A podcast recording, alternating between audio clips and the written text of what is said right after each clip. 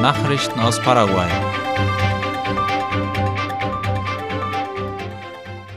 Ein Überlebender liefert wichtige Informationen über den gestrigen Überfall in Puentecino.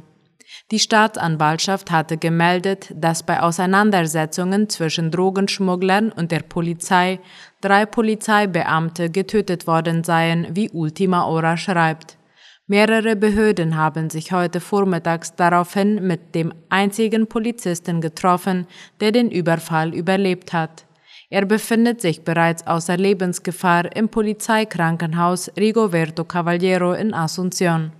Die Staatsanwältin Alicia Sapriza sagte, dass durch die Aussage der Überlebenden bereits vier der Angreifer identifiziert worden seien, verschwieg aber deren Namen, um die Ermittlungen nicht zu behindern.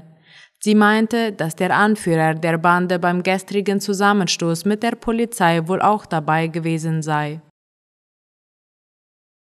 Der Senat stimmt der Forderung der Lkw-Fahrer zu und billigt einen Gesetzentwurf zur direkten Kraftstoffbeschaffung für Petropar. Die Senatskammer hat den Gesetzentwurf gebilligt, der es Petropar ermöglichen würde, direkt und ohne Zwischenhändler einzukaufen, wie unter anderem die Zeitung Ultima Hora schreibt. So sollen die Kosten für den Endverbraucher um etwa 200 Guaraníes pro Liter gesenkt werden. Insgesamt gab es 26 Ja-Stimmen, 18 Abwesenheiten und eine Enthaltung. Das Dokument wurde zur Prüfung an die Abgeordnetenkammer weitergeleitet. Die Entscheidung kommt inmitten des von Lastkraftwagenfahrern verursachten Chaos eines Streiks in verschiedenen Landesteilen. Produzentenvereinigung lehnt Rieras Gesetzentwurf in Itapua ab. In einer heute veröffentlichten Erklärung lehnt die paraguayische Produzentenvereinigung GPP den von Senator Enrique Riera eingebrachten Gesetzentwurf ab. Das betreffende Dokument will laut Ultima Hora zufolge Straßenblockaden straffällig machen, um so den freien Warenverkehr zu gewährleisten. Die Produzentenvereinigung Paraguays vertritt laut Kommuniqué die Meinung, dass die verschiedenen strafbaren Handlungen, die während einer legitimen Demonstration begangen werden, bereits im Strafgesetzbuch aufgeführt sind. In Asunción soll eine Straße nach dem landesweit bekannten und bereits verstorbenen Astronomen Blas Servin benannt werden. Das hat der Stadtrat von Asunción beschlossen. Auf einer ordentlichen Sitzung am 20. April segnete er den Text eines entsprechenden Gesetzentwurfs ab. Der sieht vor, dass in der Landeshauptstadt eine Straße nach dem Professor und Pionier der Astronomie in Paraguay benannt wird. Das Projekt liegt laut La Nation nun im Bürgermeisteramt, wo ein Verordnungsentwurf ausgearbeitet werden muss. Der ursprüngliche Antrag lautet, die Straße Paris in Blas Servin umzunennen. Dabei dürfen die Anwohner der Straße allerdings auch ein Wort mitreden. Blas Servin war der Gründer des Verbandes der Astronomie-Amateure in Asunción und des ersten Planetariums in der Hauptstadt. Er verstarb im Jahr 2020 im Alter von 69 Jahren. Nachrichten aus aller Welt. Nach Schiffsunglück gibt der Galapagos Nationalpark Entwarnung. Der Untergang eines Schiffes mit rund 7500 Litern Kraftstoff an Bord vor den Galapagos-Inseln hat offenbar keine größeren Schäden am Ökosystem angerichtet, wie die Tagesschau schreibt.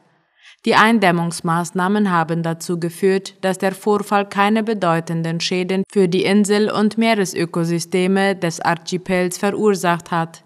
Das geht aus Erklärungen der Galapagos Nationalparkleitung hervor.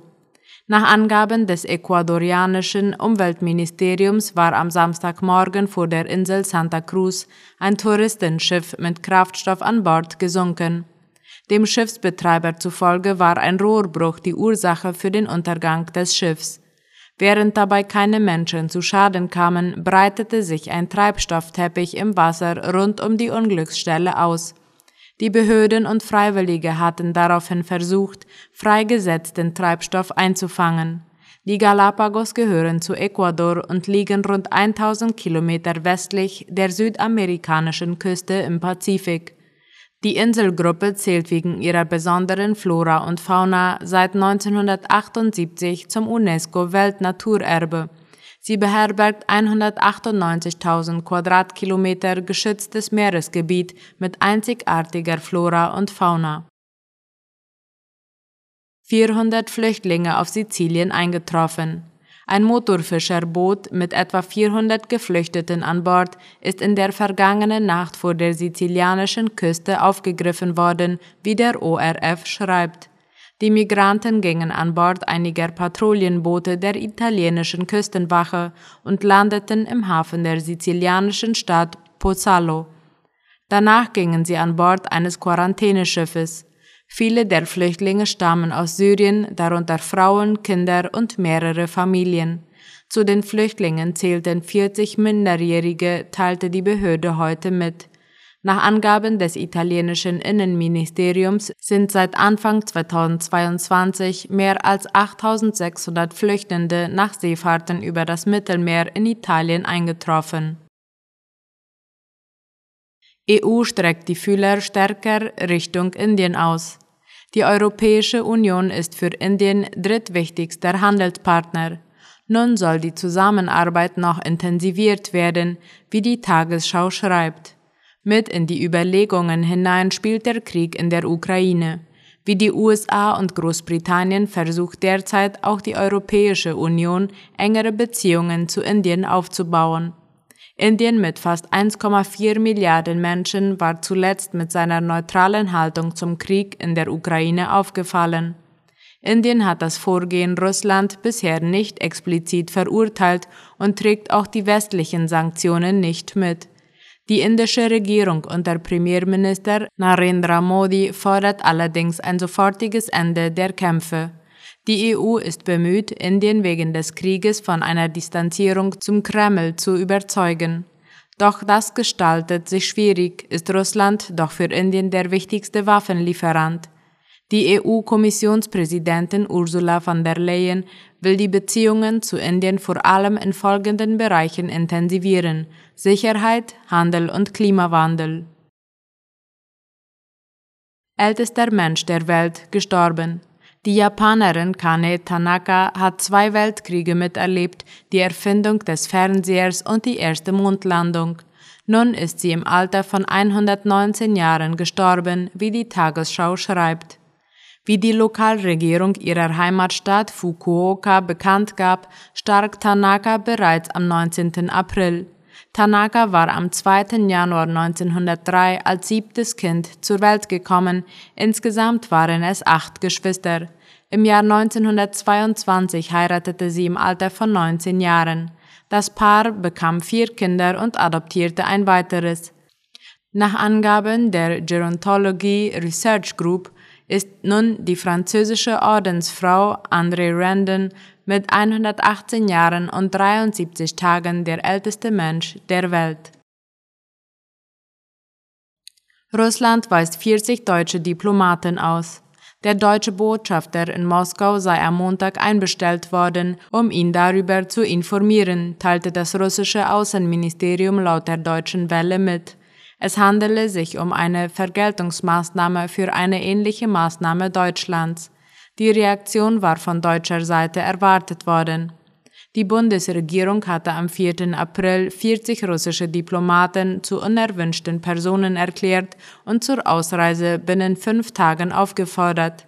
Es waren mutmaßliche Spione, wie es hieß.